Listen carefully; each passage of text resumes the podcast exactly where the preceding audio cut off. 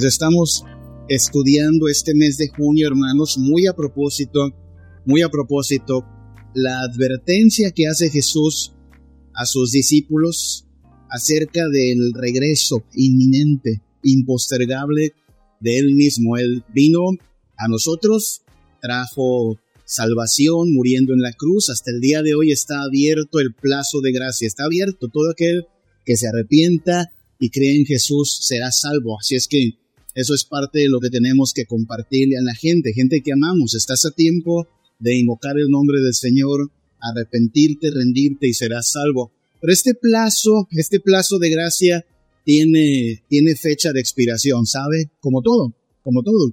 Este plazo de gracia va a expirar. ¿Cuándo? Yo no se lo puedo decir. De hecho, cuando alguien le diga que ya es el día final, tenga por seguro que está mintiendo, porque Jesús mismo dijo que nadie sabe el día ni la hora. Es un hecho que lo vamos a ver todos. La Biblia dice que todo ojo le verá. Y sin embargo Jesús sí hace la advertencia, miren, tal como ocurrió en los días de Noé, tal como fue en los días de Noé, así será la venida del Hijo del Hombre, así será el día final. Estaban todos haciendo lo suyo, carnitas asadas, fiestas, pachangas, trabajo. Nada de esto es en sí algo malo, pero lo que delata Jesús en su advertencia es cada quien estaba viviendo a su manera, pero Dios era el gran ausente en su vida. Y vino el diluvio y los tomó por sorpresa. Así será la venida del Hijo del Hombre. Cada vez que lo pienso, no es que me llene de espanto, ni usted debe llenarse de espanto. Si usted y yo creemos en Cristo Jesús, nosotros estamos contando el tiempo para que llegue el, el día del Señor. Anhelamos que sea el día del Señor. El hecho de congregarnos hoy es como si se reunieran los santos en la embajada del reino de Dios y dijésemos, bueno, no ha venido Cristo, pero aquí estamos esperando.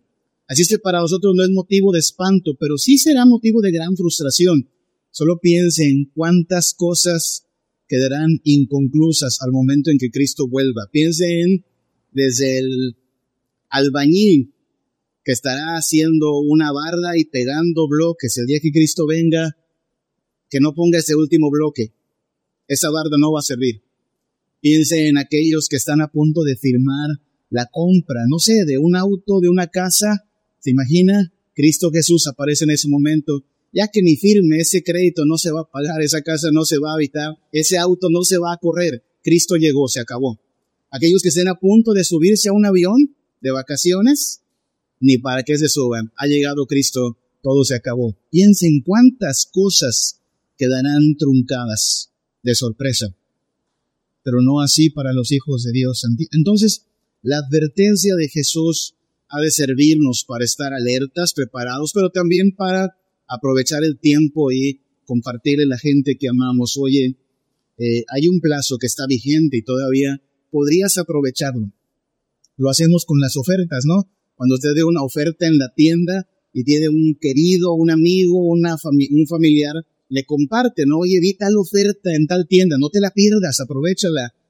Pues esta es la oferta que nadie debería desperdiciar. Salvación por gracia, por medio de la fe en Cristo Jesús. Todo pecado puede ser lavado en la sangre de Cristo. No hay persona más sucia o despreciable que el Señor Jesús no pueda perdonar. Como en los días de Noé. Al final de este diluvio que vino como castigo por el pecado, Dios emite un veredicto, dice, no volveré a hacer esto otra vez, no habrá un nuevo diluvio. Y como broche de oro de su promesa hay un arco iris en los cielos de parte de Dios diciendo, tengan por seguro que no habrá otro diluvio. No es que no lo merezcamos, ¿sabe? Si fuésemos eh, realistas, merecemos un diluvio, pues cada semana, a causa de la maldad del hombre.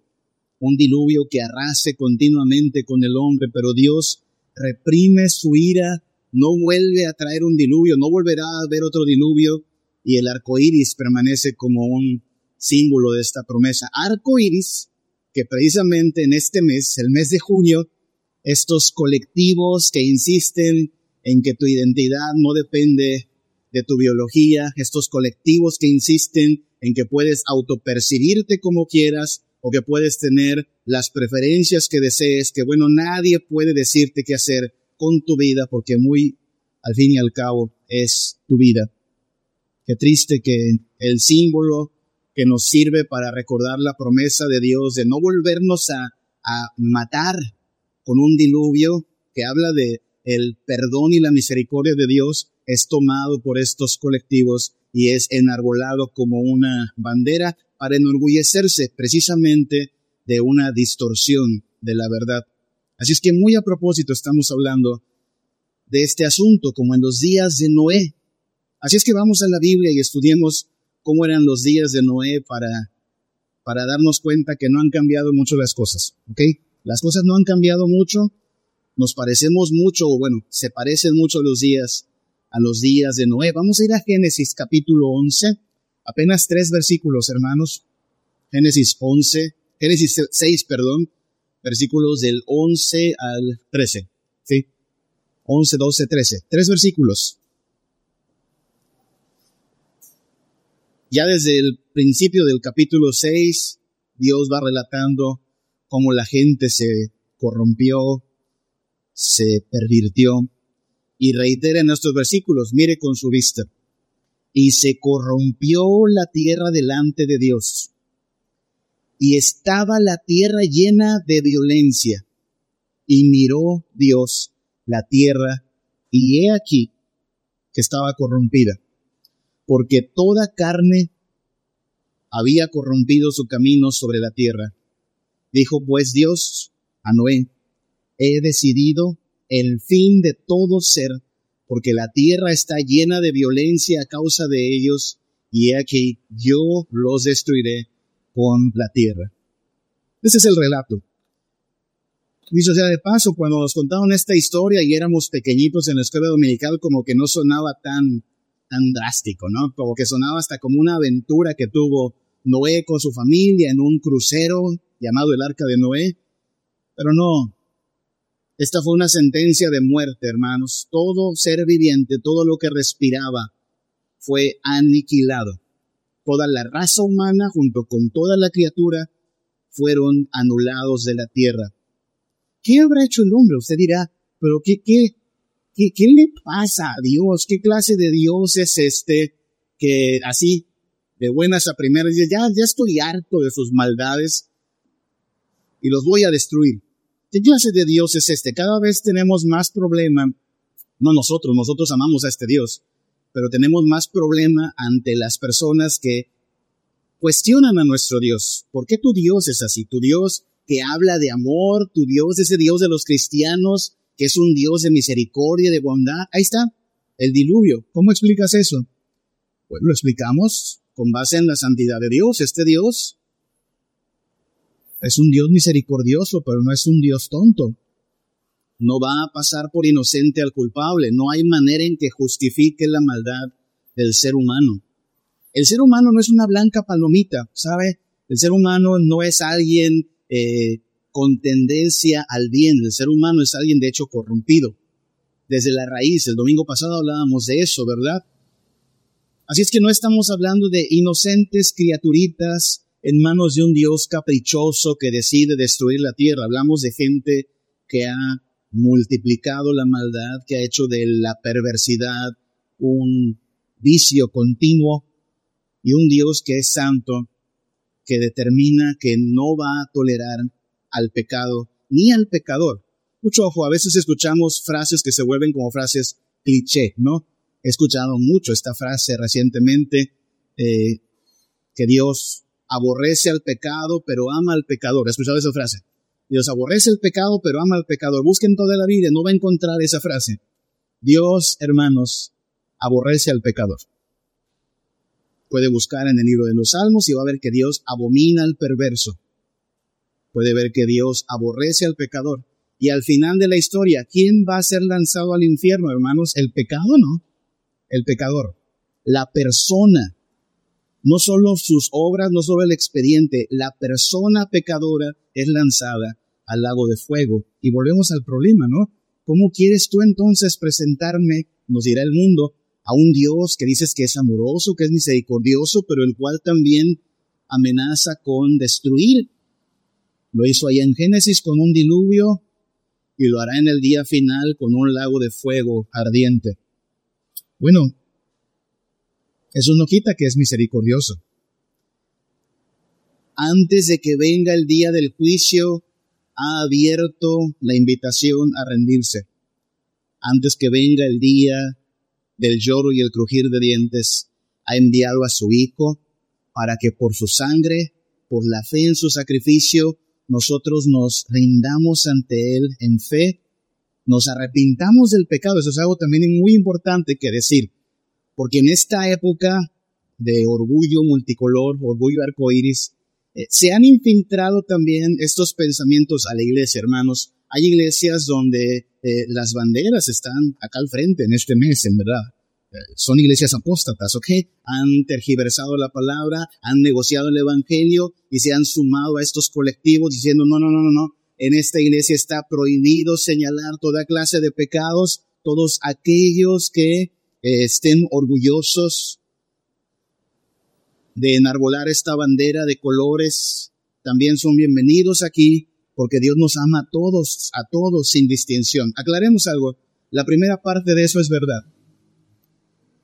Dios está dispuesto a perdonarnos a todos, por supuesto que sí. Al asesino, al ladrón, al perverso, al corrupto, al adúltero, al homosexual, sí.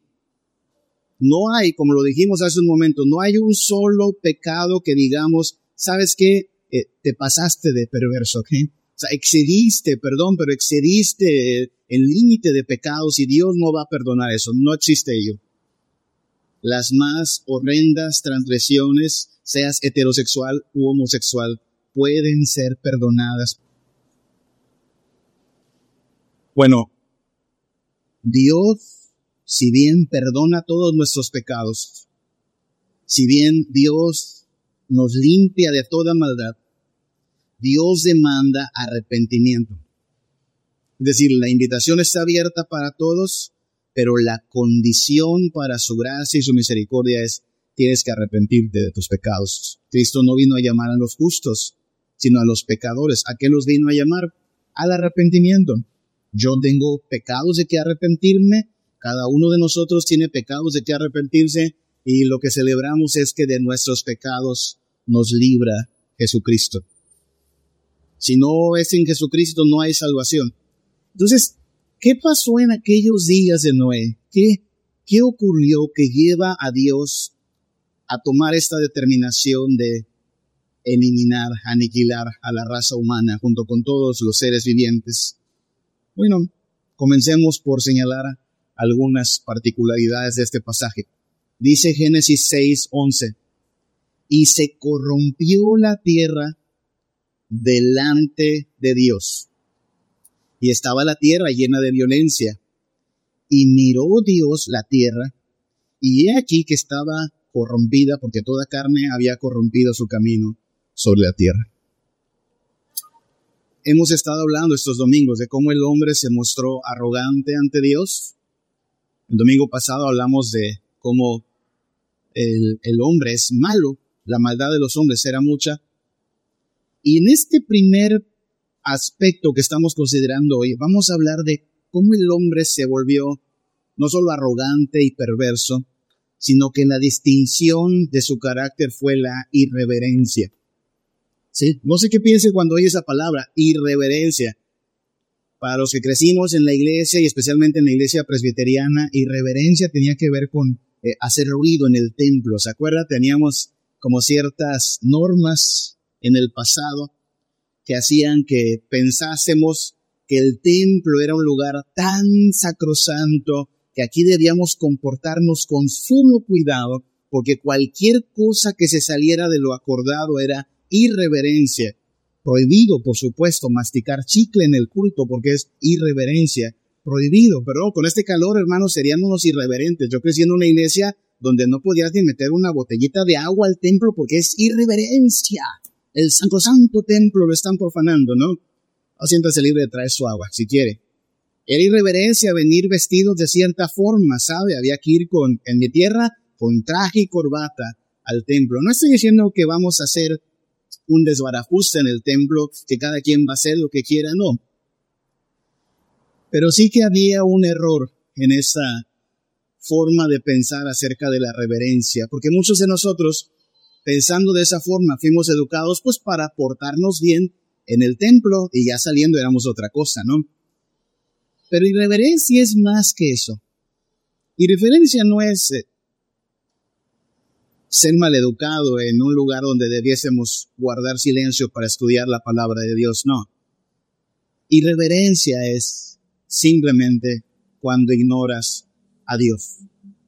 Cuando tratas de vivir así, como si Dios no estuviera mirando. recordamos cómo dice este pasaje. Mire cómo dice. El énfasis del versículo 11, Génesis 6, 11, y se corrompió la tierra. Y noten lo que dice a continuación. Delante de Dios. Tú puedes ver a Dios ahí presente y la gente haciendo de las suyas sin tomar en cuenta que están delante de Dios. Eso incluso llega a rayar en lo insolente, ¿no? Imagínense niños que delante de su padre están haciendo sus travesuras y papá los está viendo y no les limita que papá los esté viendo, siguen. Eso es irreverencia. Ahí está papá mirando, pero no importa, seguimos haciendo nuestras travesuras. Bueno, el hombre no está haciendo travesuras aquí, está corrompiendo la tierra, está llenándola de violencia y de perversión. Ahí están delante de Dios, pero ¿cuánto les importa que están delante de Dios? No importa. Eso es irreverencia. Cualquier persona que quiera vivir como si Dios no existiera, está tomando esta actitud de irreverencia. El versículo 12 lo enfatiza otra vez. Y miró Dios la tierra. O sea, este Dios no está ausente. Este Dios está mirando, hermanos. Este Dios está observándonos.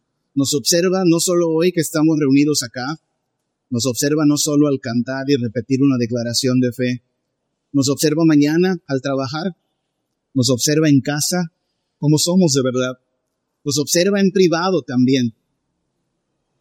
¿Y cómo somos nosotros en esos entornos, hermanos?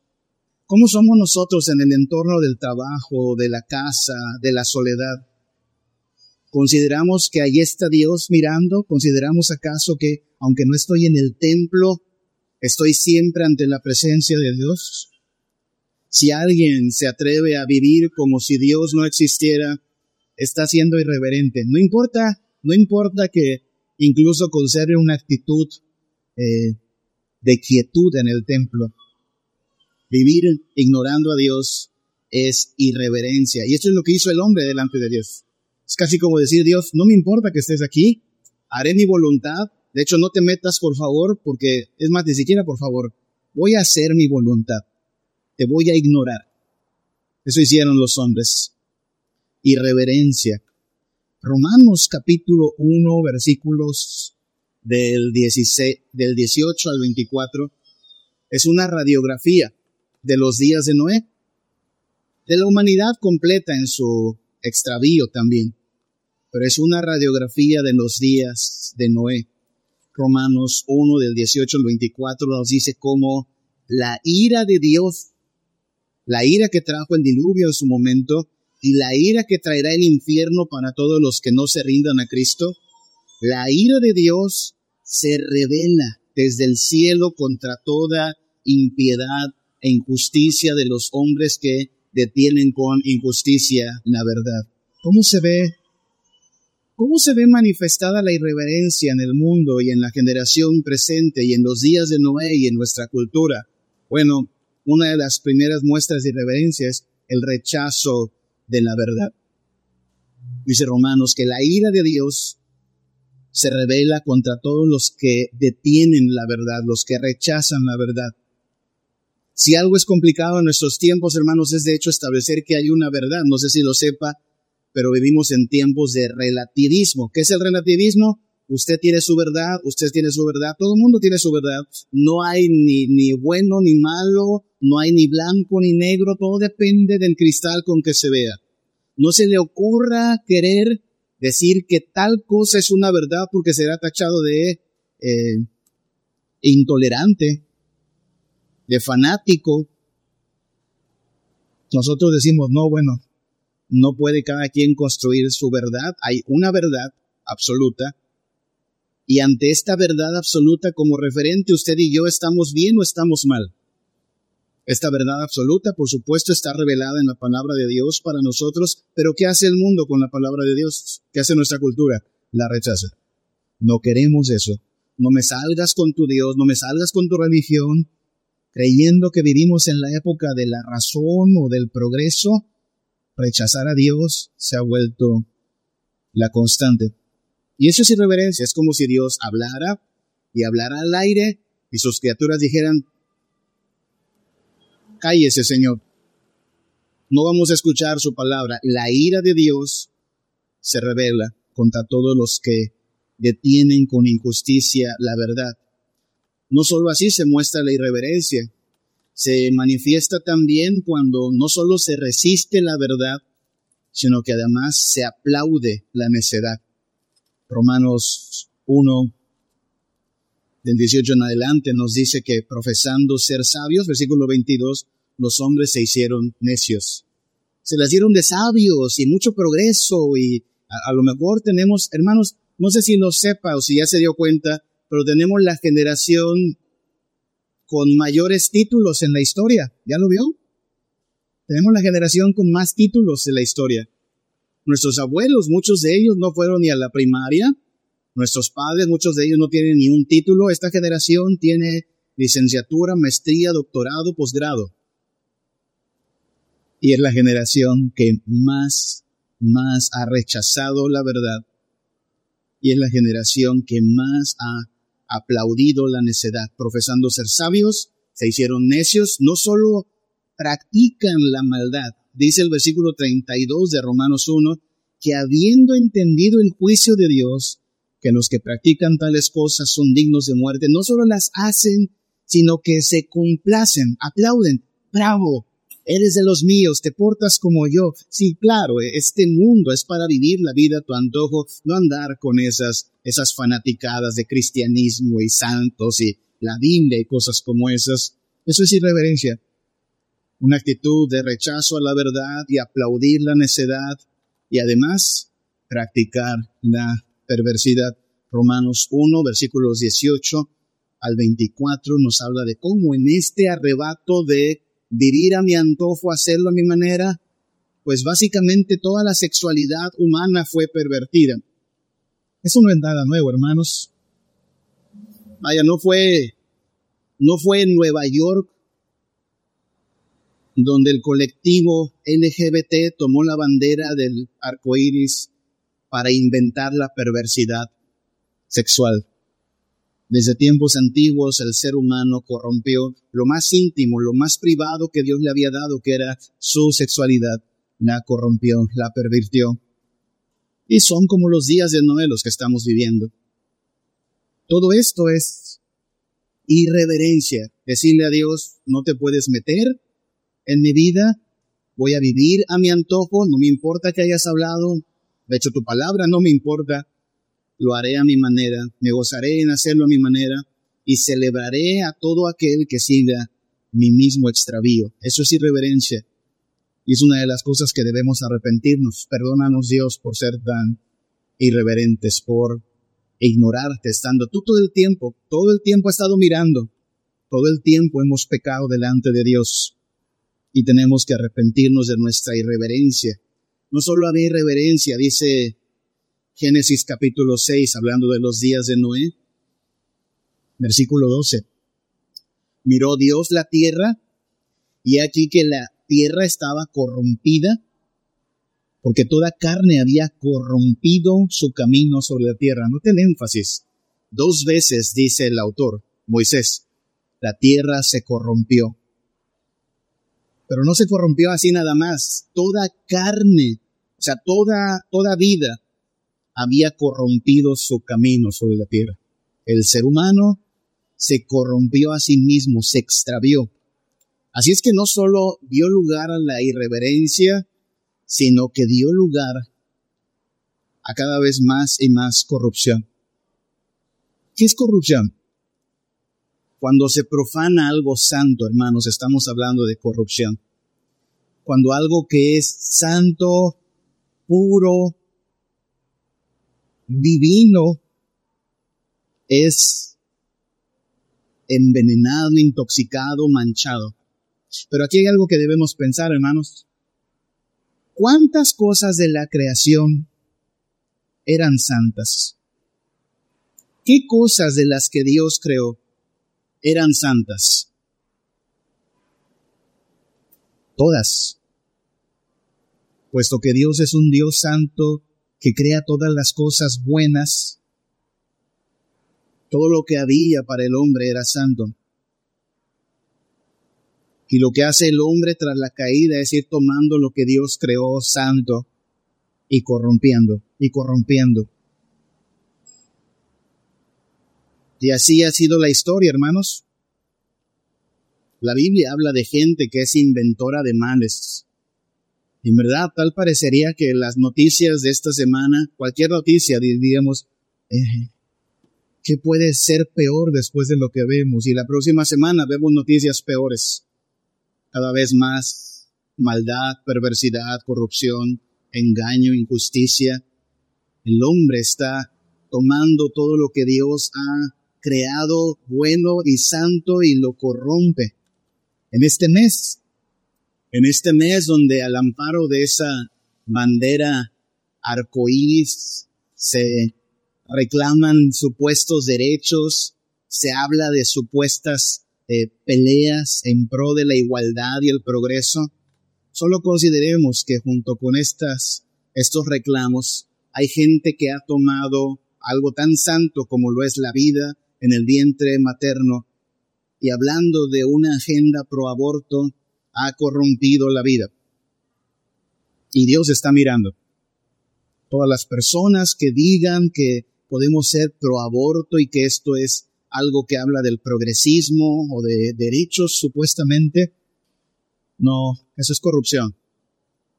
La vida, algo tan santo como la vida, no se puede dejar a contentillo del ser humano. No depende de que nuestros eh, senadores o diputados voten a favor o en contra. No importa que todo el mundo aplauda el aborto, es corrupción y es la profanación de la vida esta bandera que enarbola el supuesto orgullo gay, es una profanación de la santidad de la sexualidad. Dios nos creó hombre y mujer para disfrutar esta identidad ante Dios, en comunión con Dios, bajo la bendición de Dios.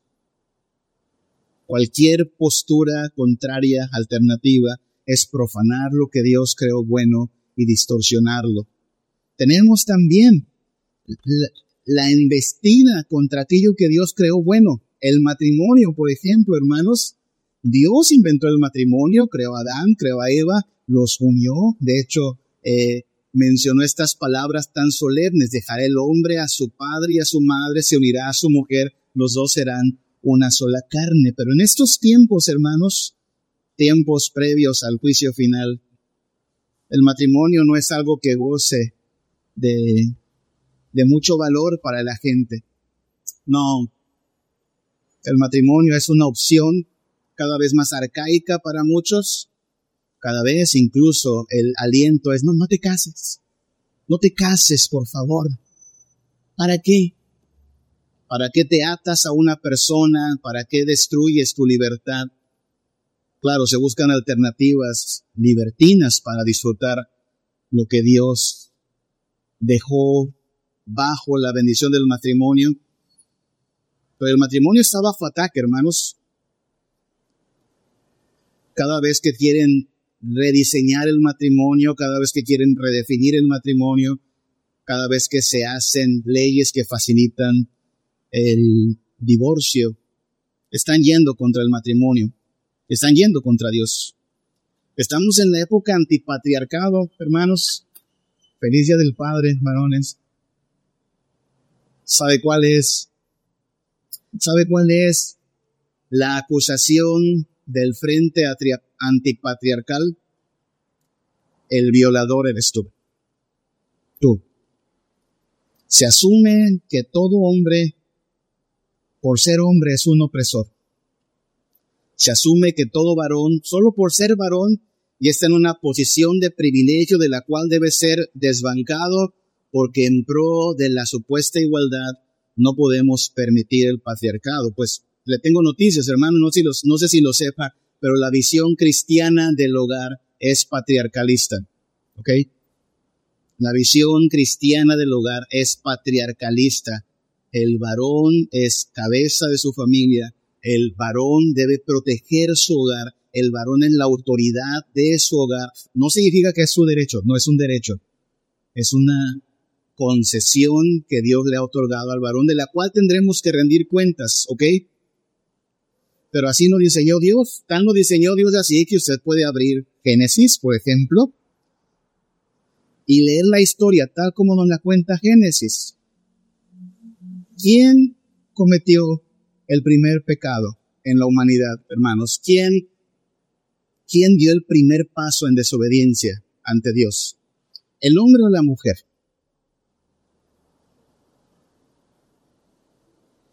La mujer, Eva.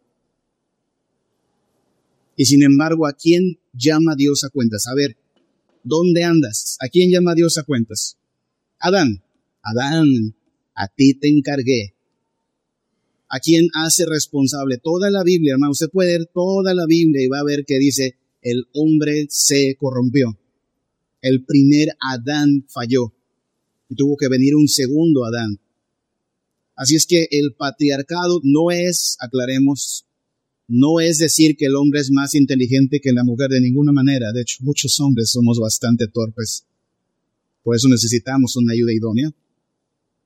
No es decir que el hombre es mejor que la mujer, ni siquiera que es superior a la mujer, no. Solo que el hombre tiene autoridad. Esta autoridad no es para hacer lo que se le antoje, no es algo así como aquí nomás mis chicharrones truenan. De hecho, no le da la razón no le da la razón en una discusión. Puedo ser la autoridad y en una discusión yo estar equivocado. Y hay que aceptar esa equivocación. Es simplemente un asunto de autoridad. Pero vivimos en una época, hermanos, donde hablar de esta autoridad sí está complicado, ¿eh? Porque donde hoy un varón, y hablamos de un varón de Dios, alguien que quiera vivir como Dios quiere que vivamos, donde el hombre quiera hacer valer su autoridad en casa. Solo supongamos eso. Y hablamos, ojo, un hombre cristiano, ¿ok? Un varón cristiano que ama a Dios, que ora, que lee su Biblia, que se aparta del pecado, pero aún así un día, por alguna discusión, su esposa no está de acuerdo con él, y entonces este hombre creyendo la palabra le dice, mira mi amor, te voy a pedir que me respetes porque soy la autoridad de esta casa. ¿Qué va a recibir de parte de su esposa? Si esa esposa es cristiana, dirá un sí, mi amor. Amén. Pero algunos de ustedes ya se están riendo. O sea, lo que va a recibir uno de estos hombres es un... Por favor. Estamos en una generación antipatriarcal, hermanos.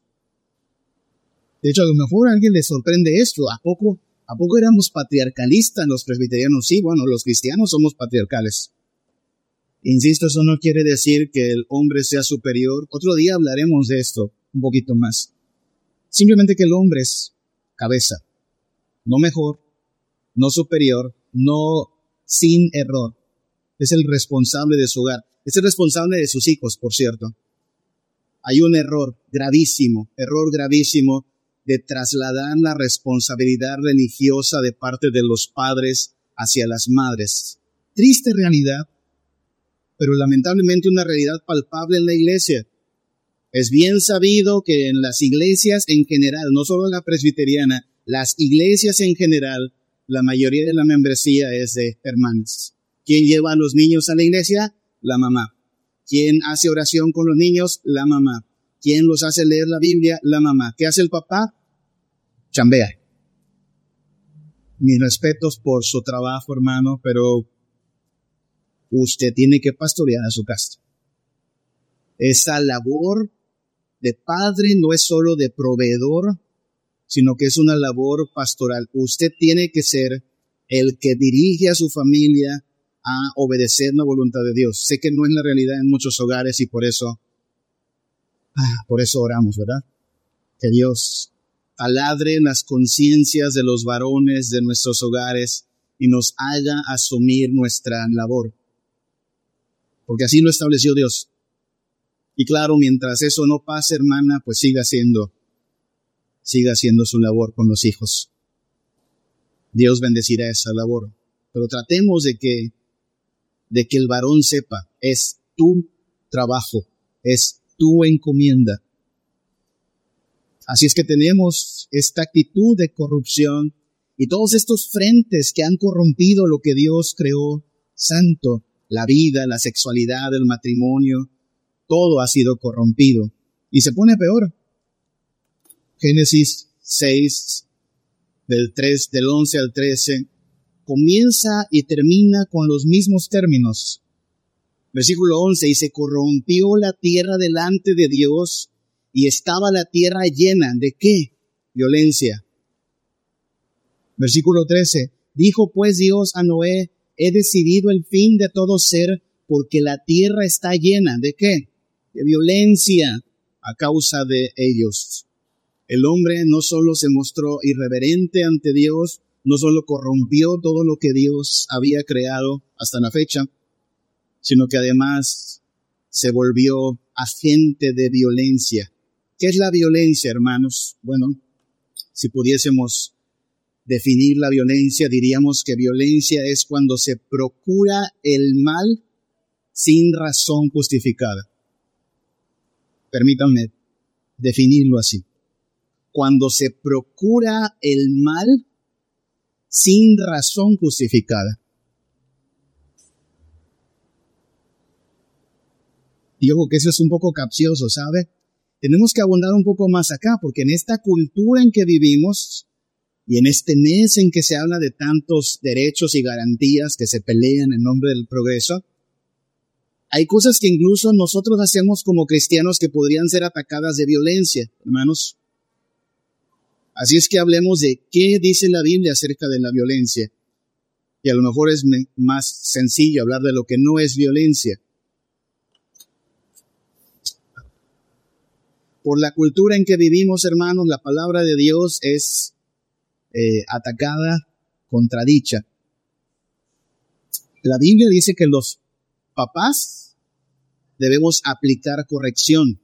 Proverbios 23, 13 al 14 dice, no rehuses corregir al muchacho. No te niegues, no le saques la vuelta a corregir a tu hijo.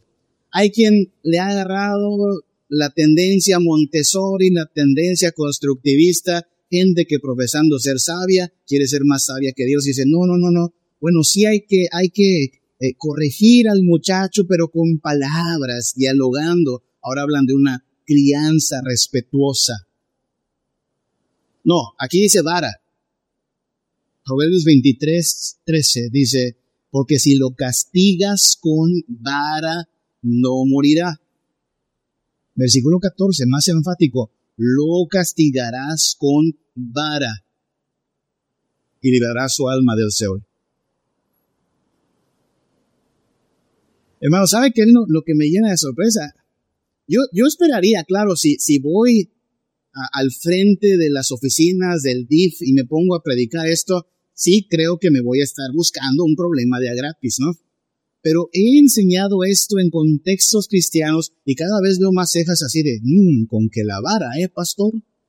¿Todo bien en casa? Con que azotes, pobres de sus hijos, bien traumadísimos que han de estar.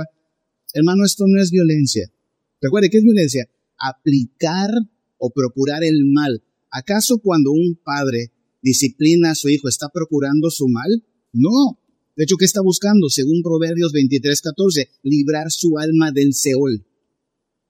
Así que cuando agarro un cinturón y le doy a Gretelita o a Axelito, no estoy procurando su mal, estoy procurando librar su alma del Seol. Sé que en el DIF no lo van a entender, sé que en el CONAPRED no lo van a entender, pero es lo que nuestro Dios estableció. ¿Y qué cree? No estamos aquí para moldarnos al mundo.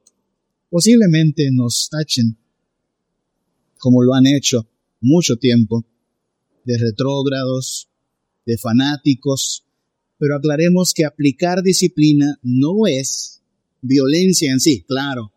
Otro día tendríamos que hablar de cómo usted no puede descargar su furia contra su hijo, no puede agarrar un bat y darle de golpes, olvídese de agarrarlo a patadas o a puños, no es de lo que está hablando la Biblia. No se trata de ser salvajes con nuestros hijos y todo aquel que lo haya sido tiene también que arrepentirse. Y no, no se aplica la disciplina hasta que te colmaron la paciencia los chiquitos. No se aplica hasta que ya no aguantas. Se aplica la primera, cuando todavía hay sobriedad, cuando estamos calmados. Y se hace con amor, no con odio. Así es que no estamos hablando de violencia aquí. Tampoco hablamos de violencia cuando pedimos el castigo del criminal. Yo sé que estamos en la época en que la política de algunos es abrazos y no balazos, pero hermanos, eso no ha mejorado las cosas.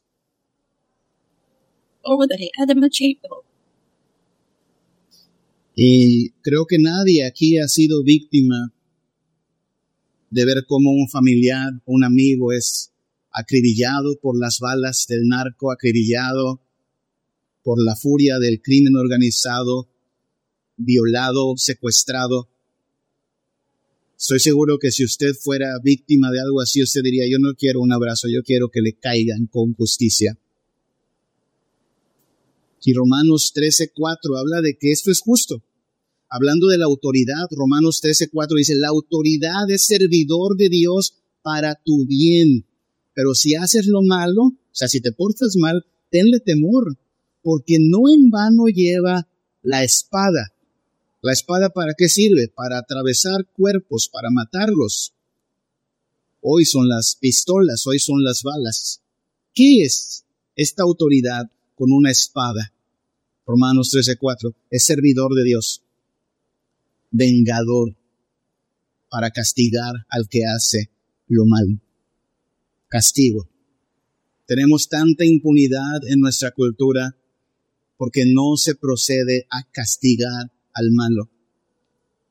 Y no es algo anticristiano, pero pastor, ¿está hablando de castigo de verdad? Sí, porque cuando castigas al mal estás protegiendo a los indefensos, cuando castigas al criminal estás blindando un poco más a las víctimas. Y eso no es violencia. No es violencia ni siquiera cuando se habla la verdad, hermanos. Le digo, en la cultura en que vivimos,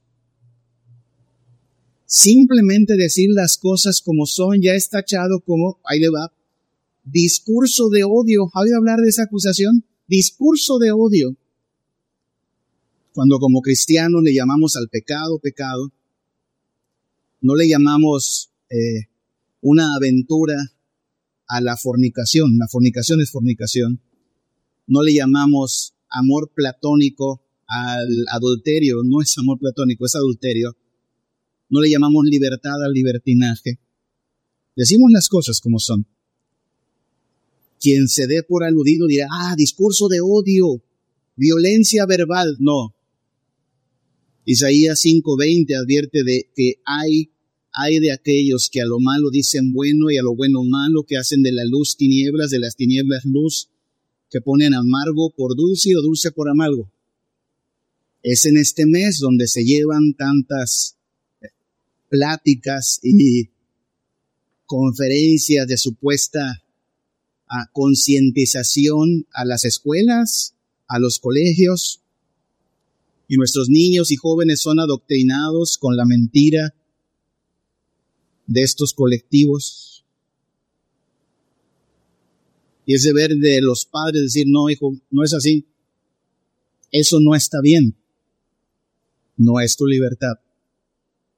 Dios los creó hombre y mujer. Los niños son niños, las niñas son niñas. Van a decirnos que nuestro discurso es un discurso de violencia. Y algunos de nosotros quizás seremos incluso denunciados ante la ley. Bueno, asumiremos el costo. Pero hablar la verdad no es violencia, es hablar la verdad. No es de esto de lo que habla Génesis cuando dice que la tierra se llenó de violencia. Esa violencia de Génesis era en verdad el ser humano procurando lo malo, haciendo daño, causando mal. Hay que entender, estamos hablando de esto. Esto es lo que no está permitido. Maltrato, agresión, burla, amenaza, insultos, rudeza, explotación, acoso. Esto es lo que no está permitido. No lo queremos ver en el mundo, pero tristemente lo vemos, pero no lo deberíamos ver en la iglesia. Así como acabamos de hablar hace un momento de cómo ser padre es difícil, hermanos. Es muy difícil es, eh, en tiempos antipatriarcalismo. Es difícil ser papá. Hay que pedirle a Dios la ayuda para ser papá. Con todo hay que advertir. Hermano, todo varón que se diga varón de Dios, pero que incurra en estas maldades, que maltrate a sus hijos, que agreda a su esposa, que use de la burla como su diálogo en casa, que amenace, que insulte, que actúe con rudeza, que explote o que acose, no está bien y Dios está viendo. Y no es de cristianos hacer esto. También las damas pueden incurrir en esto, por cierto. Hermana, usted no puede hacer de la agresión, de la burla, de la amenaza, de los insultos, la dinámica en la cual usted viva. No funciona así. Todo aquel que se diga cristiano, pero que actúa de esta manera, entienda que tiene de qué arrepentirse antes de que venga el juicio final también. Los hombres tenemos nuestra parte en esto. No por nada la Biblia nos dice a los hombres que tratemos a la mujer como que, ¿se acuerda? Como vaso más frágil. Y que todo aquel que no hace caso de esto se está metiendo con una hija de Dios. No le recomiendo meterse con el papá de esa mujer, Dios. Más vale arrepentirnos. Toda dama también que sea como esa gotera continua de la cual advierte Proverbios que nada más está jorobando la existencia también debe arrepentirse. Todos debemos arrepentirnos. Esto no puede ser algo presente en nuestras vidas, porque esto es violencia, ¿ok? Y esto es lo que trajo el juicio de Dios. Vivimos como en los días de Noé, ¿se da cuenta? Irreverencia, por todos lados, la gente vive como si Dios no existiera. Corrupción en todos los niveles, en todas las áreas y violencia.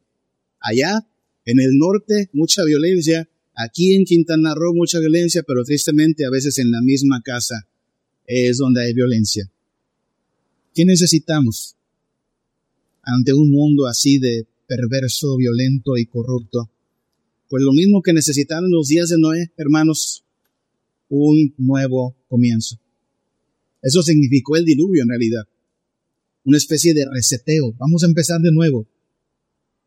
Claro, Dios quería dejar bien, bien claro, el agua no puede traer un nuevo comienzo. El agua derramada sobre la tierra, hoy leímos el relato del diluvio, ¿verdad? Las cataratas de los cielos fueron abiertas, la, la tierra fue cubierta de agua. Y si trajo un nuevo comienzo, pero no se eliminó la maldad del hombre. Es que no vamos a ser lavados con agua. ¿En qué vamos a ser lavados? Para ser librados de esta irreverencia, de esta corrupción, de esta violencia. En la sangre de Cristo, hermano. El diluvio dejó en claro que no será con agua que nuestra maldad será lavada. Tendría que venir después el Hijo de Dios, Cristo, y demostrar cómo es su sangre la que nos puede lavar. Es en su sangre que nuestros pecados serán no solo lavados, nuestras vidas serán transformadas. ¿Se acuerdan lo que dice en la Biblia? Eh, de modo que si alguno está en Cristo es una nueva creación, como un comenzar de nuevo. Y sí, si en el pasado fuimos irreverentes, ahora seremos santos. Y si nos revolcamos en la corrupción del pecado, ahora queremos ser santos. Y si éramos hipócritas y usábamos violencia y maltrato, ahora queremos ser santos. Necesitamos un nuevo comienzo. Y ese nuevo comienzo no será con un diluvio, no va a servir un diluvio. Es con la sangre de Cristo lavándonos y limpiándonos. Quiera Dios que podamos, podamos ser diferentes a la gente en los tiempos de Noé. pero estar preparados en la esperanza de Cristo que puede darnos este nuevo comienzo, no solo en lo individual.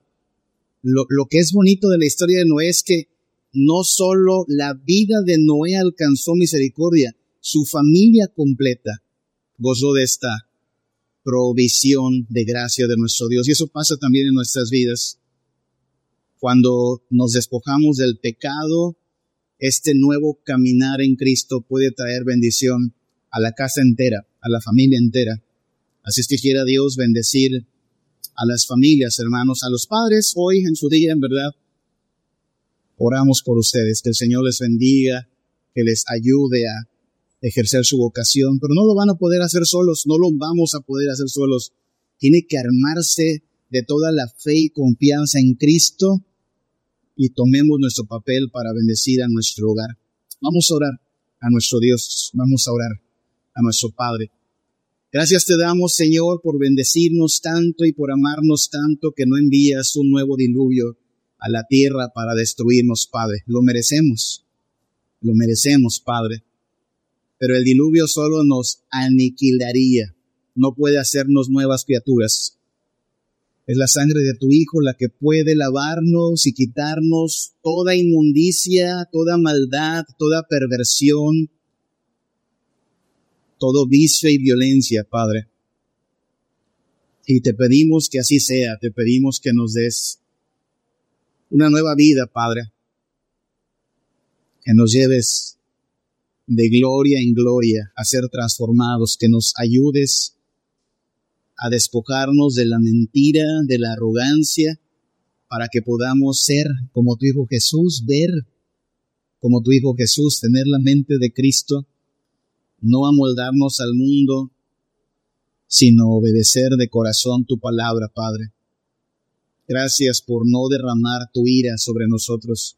Gracias por extender tu gracia y ofrecernos perdón, Señor. Concédenos arrepentimiento continuo y constante, una búsqueda diaria, Padre, de tu bendición y tu perdón, porque todos los días, todos los días se manifiesta que somos semejantes a la gente en tiempos de Noé, y por lo mismo necesitamos lo que nos puede lavar de nuestros pecados, no el agua.